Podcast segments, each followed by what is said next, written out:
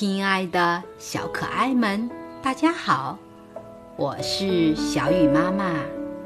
今天我给你们讲的故事是《小刺猬与仙人球》，希望你们喜欢。夜静静的，月亮姐姐也休息了，甜甜的进入了梦乡。突然。一个小刺猬出来了，一个仙人球引起了他的注意。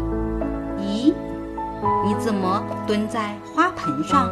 可真淘气！小心别人用竹竿打你。仙人球说：“不会的，我是被农民伯伯栽到这儿的。”哈哈，你可真会说笑话。刺猬怎么可能被栽到花盆里？我不是刺猬，而是一盆仙人球，是植物的一种。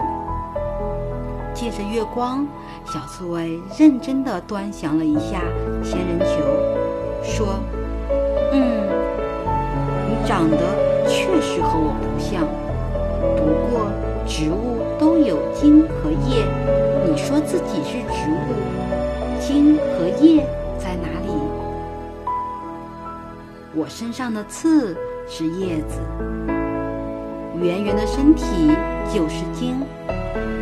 我的老家可远了，在沙漠里，那里常年干旱少雨。为了生存，我们不得不在自己的身体里储藏足够的水分，这样。我们为了储存充足的水分，就变成了现在这种肉质的茎。有了这种茎，再旱我们都不怕了。你懂了吗？仙人球解释道。哦，原来是这样。小刺猬听罢，恍然大悟。完这个故事。小朋友们都熟悉了仙人球这种植物了吗？在生活中，我们也要细心观察、认真思考，做一个小小观察家哦。好了，今天的故事就讲到这里，明天见。